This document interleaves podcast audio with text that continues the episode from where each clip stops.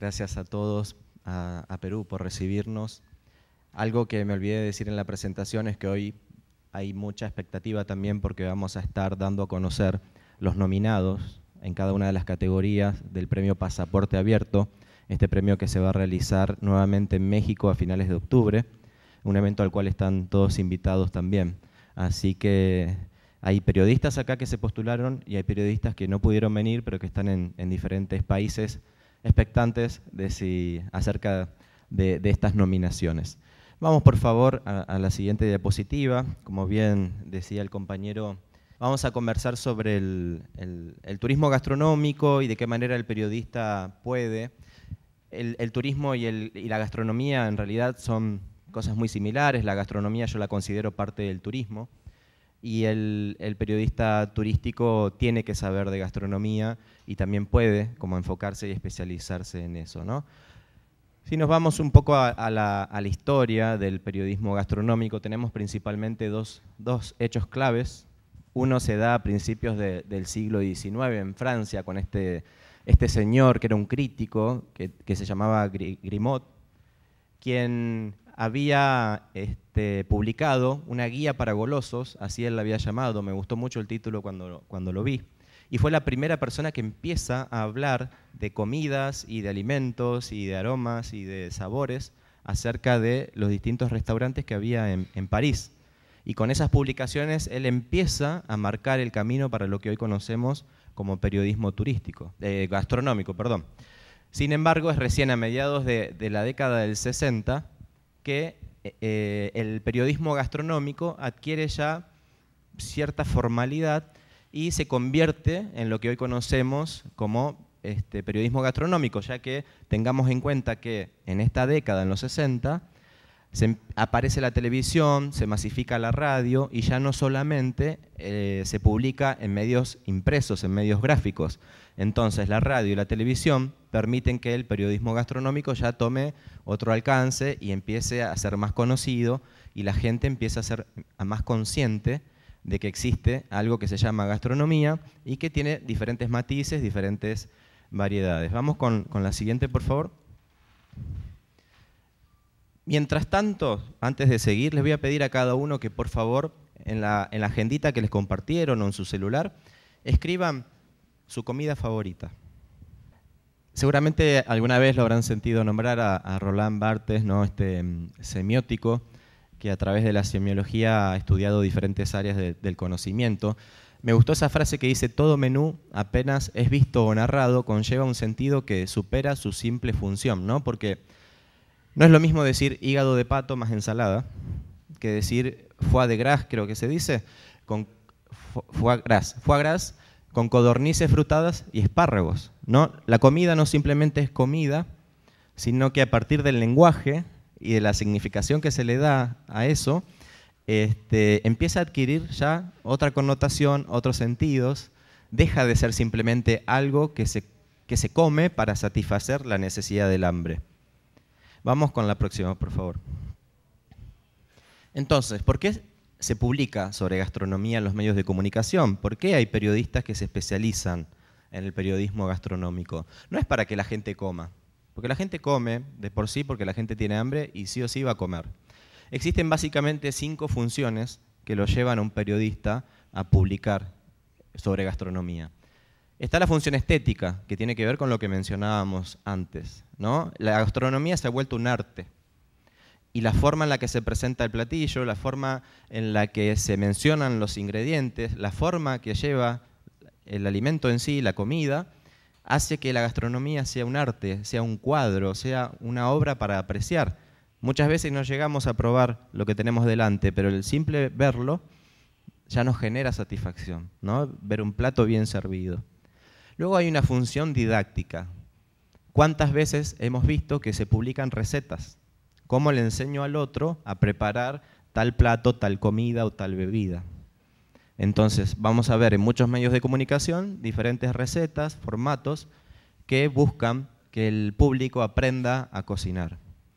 En tercer lugar, podemos hablar de esta función comercial, porque también se va a buscar que el consumidor compre eh, tal producto o vaya a tal restaurante para comer y probar tal plato. Luego podemos hablar de una función educativa. Esto tiene que ver con la salud, porque cuando hablamos de comida no hay que descuidar, no hay que dejar de lado que los alimentos nos pueden hacer bien o nos pueden hacer mal, porque no, no, no es que podemos comer cualquier cosa combinada con, con cualquier otra cosa. Este, mm, no, no, en todos los países o en todas las culturas estamos acostumbrados a todo tipo de alimentos. Vieron muchas veces cuando vamos a, un país por primera vez, puede pasar que haya algo que nos caiga mal porque no estamos acostumbrados a, eso que de repente nos, nos convidan. Este, hay países que están más acostumbrados a, cocinar con más grasa, otros con menos, este, con más picante. ¿no? Cuando vamos a México y es la primera vez, el picante nos, nos pega fuerte. Entonces, el periodista también ahí cumple una, gran, función. ¿no? El periodista turístico ligado a la gastronomía, que puede informar a la gente, bueno, ojo, si vas a todo el lugar, es, delicioso, vas a encontrar esto, pero tené cuidado porque te puede generar cierto malestar. Entonces ahí viene esta función educativa que tiene que ver con la nutrición y con la salud. Y hay una quinta función que tiene que ver con, las rarezas y con las curiosidades que muchas veces se publican en relación a los alimentos. Por ejemplo, uno tiene que ver con los caníbales. No nos olvidemos que los caníbales, si bien comen personas, se comen entre ellos, sigue siendo comida. Entonces, esa es una forma curiosa de hablar de gastronomía.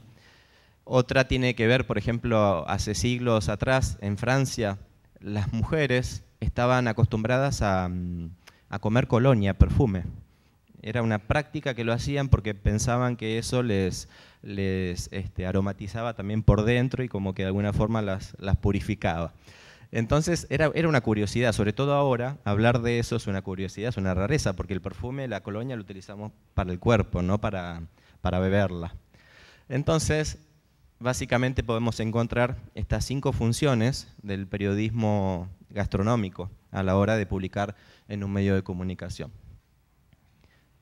Existen, sin embargo, algunos problemas que debemos tener en cuenta, que debemos considerar, si pensamos ser periodistas gastronómicos. Uno tiene que ver con, con el lenguaje, porque siempre nos va a quedar corta la palabra a la hora de poder hablar de un platillo siempre, porque por lo menos el lenguaje castellano no llega a describir la cantidad de sabores y aromas que realmente existen y que podemos percibir. Decir rico, delicioso, sabroso es, es corto y, poder decirle al otro todo lo que va a sentir a la hora de probar cierto alimento, no hay palabras. Entonces, como periodistas gastronómicos, vamos a estar un poco limitados en ese sentido. Otro problema tiene que ver con, con el asco, que es algo que está presente en todas las culturas y en todos los países. En todos los países hay cosas que nos, nos dan asco. Quizás a mí no me da asco comer insectos, pero a otros países, y, y, quizás a muchos, por lo menos en Occidente, les va a producir asco. ¿no? Y quizás yo como periodista gastronómico estoy hablando maravillas de los insectos y lo delicioso que son, pero tengo que tener en cuenta que va a haber un público que va a estar sintiendo rechazo por eso que yo estoy diciendo. ¿En, cuántas, en cuántos países de Asia comen perros? ¿No? Y yo puedo hablar de lo, de lo delicioso que puede ser comer un perro. Jamás comería un perro, amo los perros, pero este, el periodista asiático que se especializa en gastronomía y habla de lo delicioso que puede ser un perro, tiene que tener en cuenta que en otra cultura, en otro país, van a estar sintiendo rechazo y asco por eso. Entonces, no sucede lo mismo quizás con otros tipos de periodismo, como el deportivo, donde hablar de deporte es algo más universal y meter un gol es meter un gol. Por más que quizás el gol fue para otro, para otro equipo o para otro país, pero es un gol que genera alegría en muchos y también va a generar rechazo, pero bueno, es, es parte de las reglas del juego como en este caso. Volvemos al tema de la salud. Comer puede ser mortal. Digo, comer nos da, nos da vida, comer nos permite eh, seguir adelante, nos da energía, comer es parte vital de nuestra existencia, pero comer también puede ser, nos puede llevar a la muerte. Entonces, puede ser muy delicado también el tema de que un periodista gastronómico eh, recomiende ciertos alimentos o recomiende ciertos lugares porque nunca se sabe dónde una persona, no porque el alimento esté mal, no porque haya mal en eso, sino porque viene una persona con un organismo diferente, con una forma diferente de, comer, y resulta que ese alimento, que era algo totalmente saludable, lo termina matando. Es algo que puede pasar, es un peligro que puede suceder. Y luego está esto que tiene que ver también con lo que yo siempre digo en relación al periodismo turístico. El turismo es muy amplio. Ser un periodista turístico todavía, si bien implica especializarse, aún sigue siendo algo muy grande, porque el turismo tiene que ver con muchas cosas. Y lo mismo pasa con la gastronomía. Como venimos, como venimos viendo, la gastronomía tiene que ver también con un montón de cosas. Entonces, ¿cuál es la propuesta? Subespecializarse o microespecializarse y buscar dentro de la gastronomía algo más específico y ya vamos a, avanzar en eso. Vamos con la, con la próxima. Sin embargo, si nos vamos a dedicar a hacer periodismo gastronómico, hay algunas ventajas que, podemos tomar y que nos van a ser útiles. Una tiene que ver con que los seres humanos comemos de todo, no somos omnívoros. No pasa con la mayoría de las especies. Nosotros tenemos esa posibilidad de comer de todo. hay cosas que no comemos porque hay una cuestión cultural o porque hay una cuestión a veces de salud, pero somos animales, somos seres que podemos comer de todo. Luego, el, periodismo gastronómico y los medios que se están especializando en gastronomía están creciendo porque están creciendo las ciudades, digamos, porque no es la misma forma de alimentarse que hay en las zonas rurales a las zonas urbanas. Por ejemplo, en una zona rural uno no va a encontrar gran cantidad de restaurantes, no va a existir una gran oferta gastronómica en el sentido de empresarial, en el sentido formal. En cambio, en las ciudades eso pasa. Entonces, crecen las ciudades y crece el turismo gastronómico, crece el periodismo gastronómico, crece la gastronomía. Luego tenemos una tercera ventaja, la moda. Hay alimentos que se vuelven de moda, la gastronomía em-, empezó a ser parte también de la moda. No solamente está de moda vestirse de cierta forma, sino que también empieza a estar de moda comer tales alimentos, ingerir determinadas bebidas.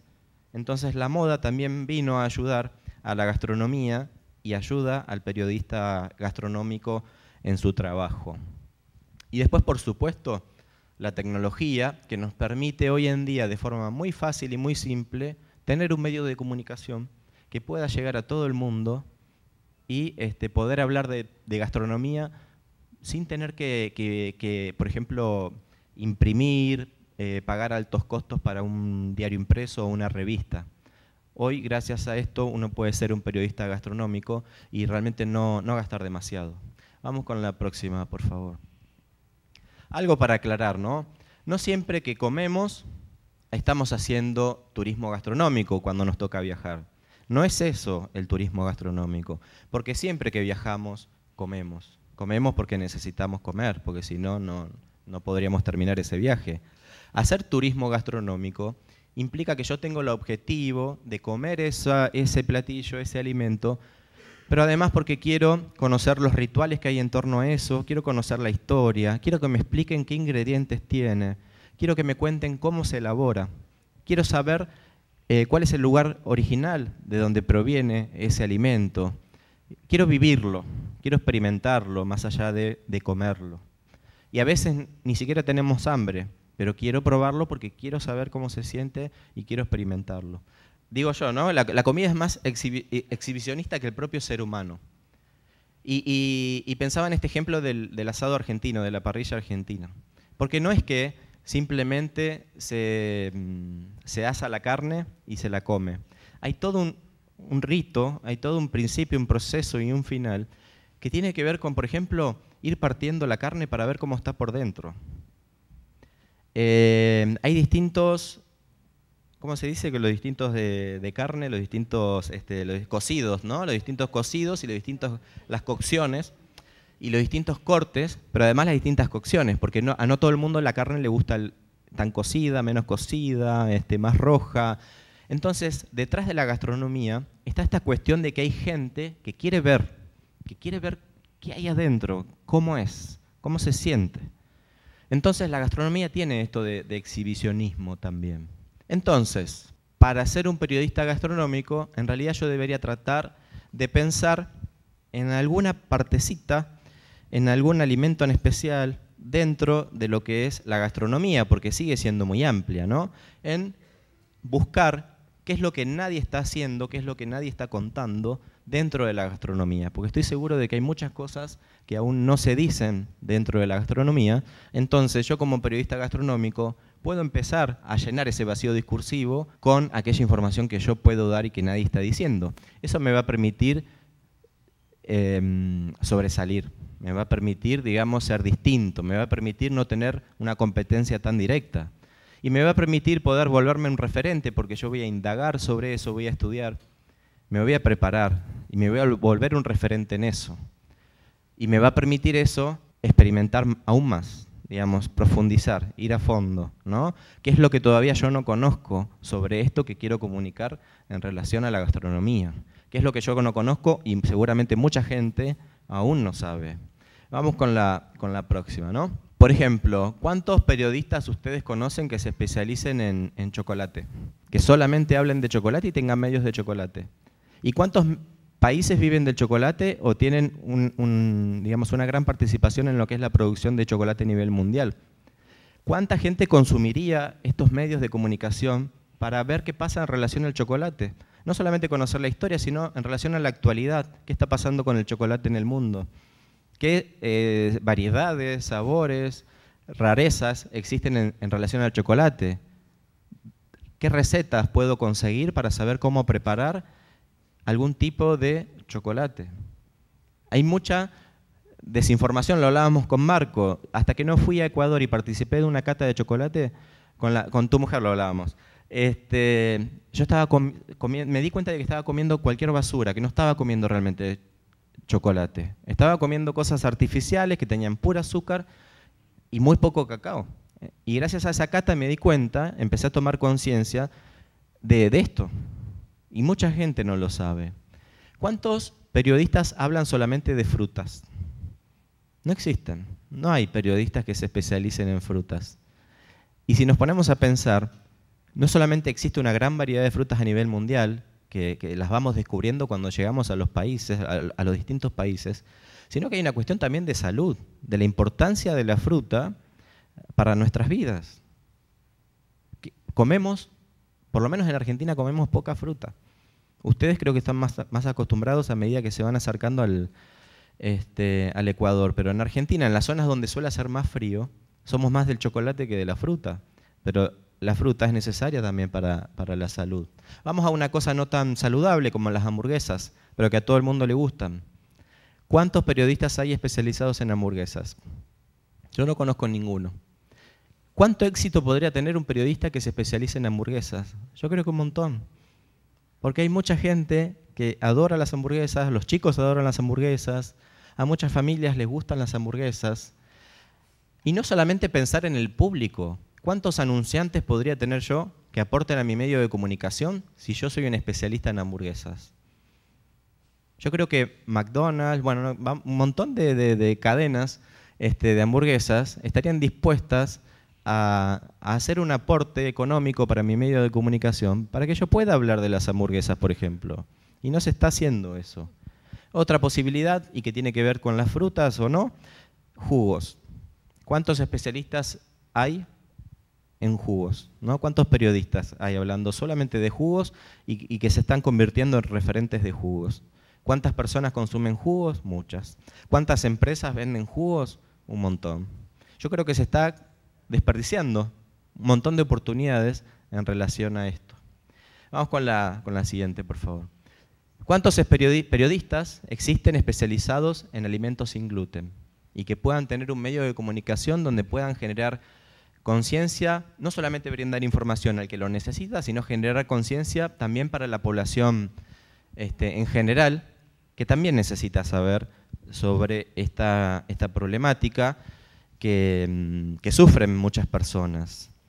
Porque también hay otra cosa teniendo en cuenta esto. la persona que padece este problema muchas veces es difícil de reconocerlo, digamos. La persona tarda en darse cuenta de que tiene este problema y no puede ingerir alimentos con gluten.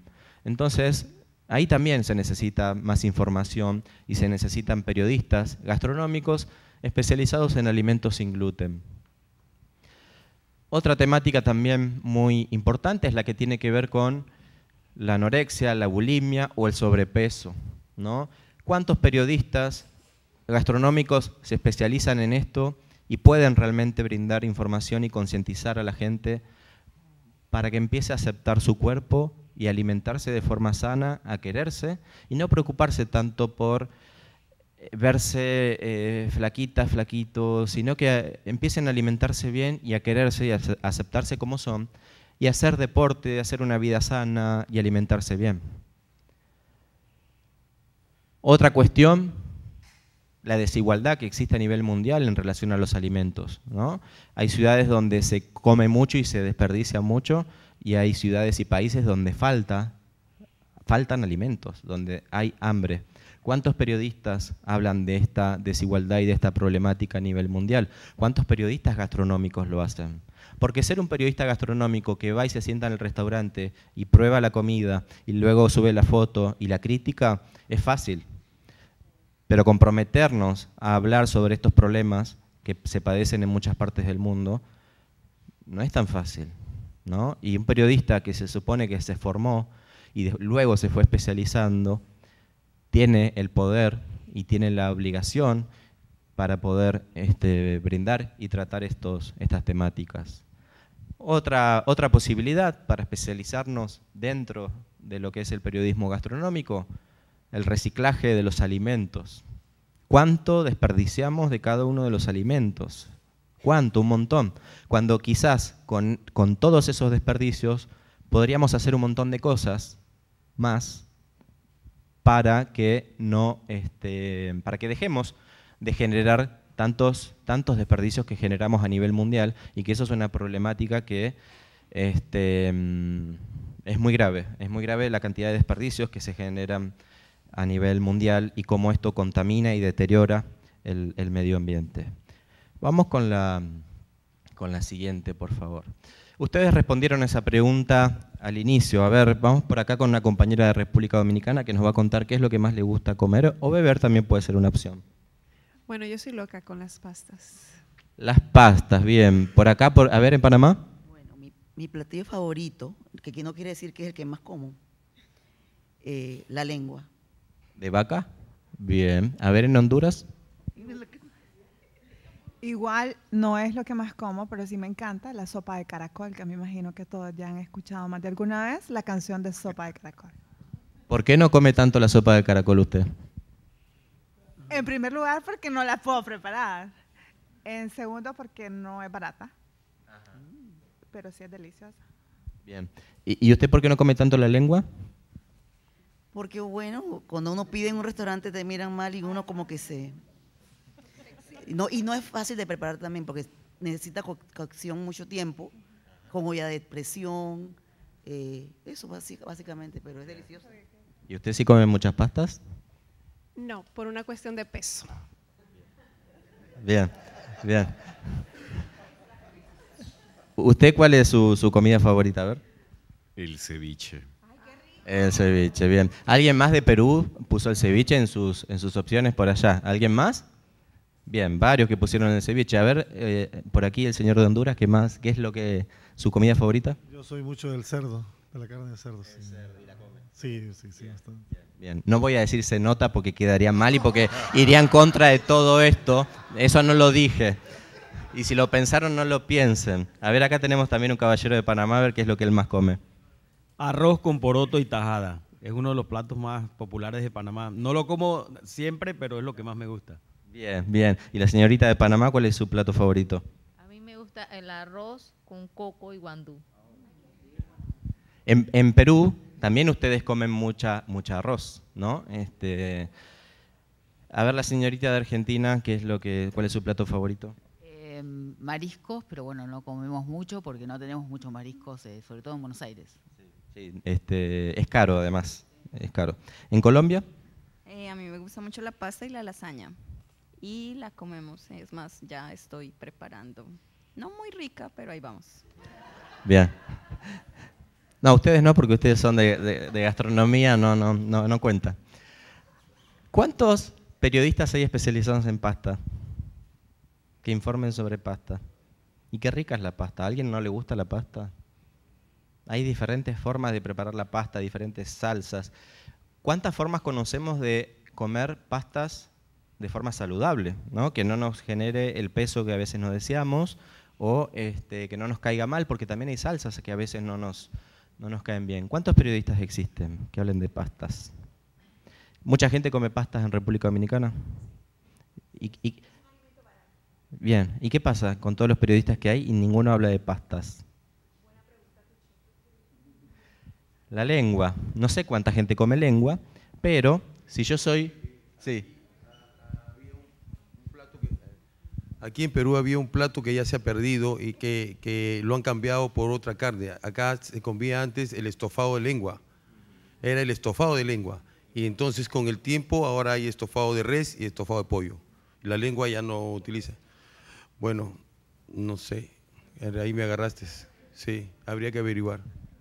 ¿Por qué se pierden a veces, no? Ciertas, ciertas comidas o ciertas, este, mm, ciertos hábitos en relación a la gastronomía, ¿por qué se pierden? Y la pregunta es, ¿habría que perderlos, no? ¿O habría que recuperarlos? Si bien podemos, ¿alguien más puso lengua como ella? ¿Que es, su plato favorito, la lengua? No. Bien. Esto no significa que no pueda haber un periodista gastronómico que hable de lengua. ¿Por qué? Porque seguramente hay varios locos por el mundo que- que- que son, este, que, son, que son fanáticos de la lengua. Les digo así porque los conozco, ¿eh? No, si fueran gente que no conozco, no.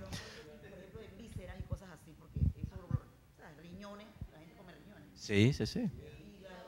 Sí, sí, es delicioso. La lengua a mí también me gusta. No es mi plato favorito, pero me gusta. Pero lo que quiero decir es, un periodista gastronómico especializado en lengua no solamente podría conectar con aquellas personas que, que- digamos, que, son fanáticas de, este- de esta comida, sino que también podría empezar a generar el gusto a los demás por la lengua, porque mucha gente tiene rechazo y ni siquiera lo probó. ¿Eh? Claro.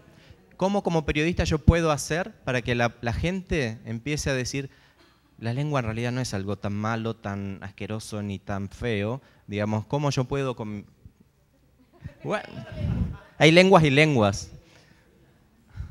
Entonces, ahí también el periodista tiene un, un desafío interesante.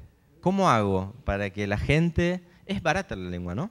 Bueno, con un alimento que no, no cuesta mucho, pueda hacer platos ricos y pueda hacer que los niños coman eso, que muchas veces los niños son también los, los más complicados para, para comer. Estamos en países como Perú, eh, Panamá, Colombia, que comen mucho arroz. Yo no conozco un solo periodista que hable de arroz.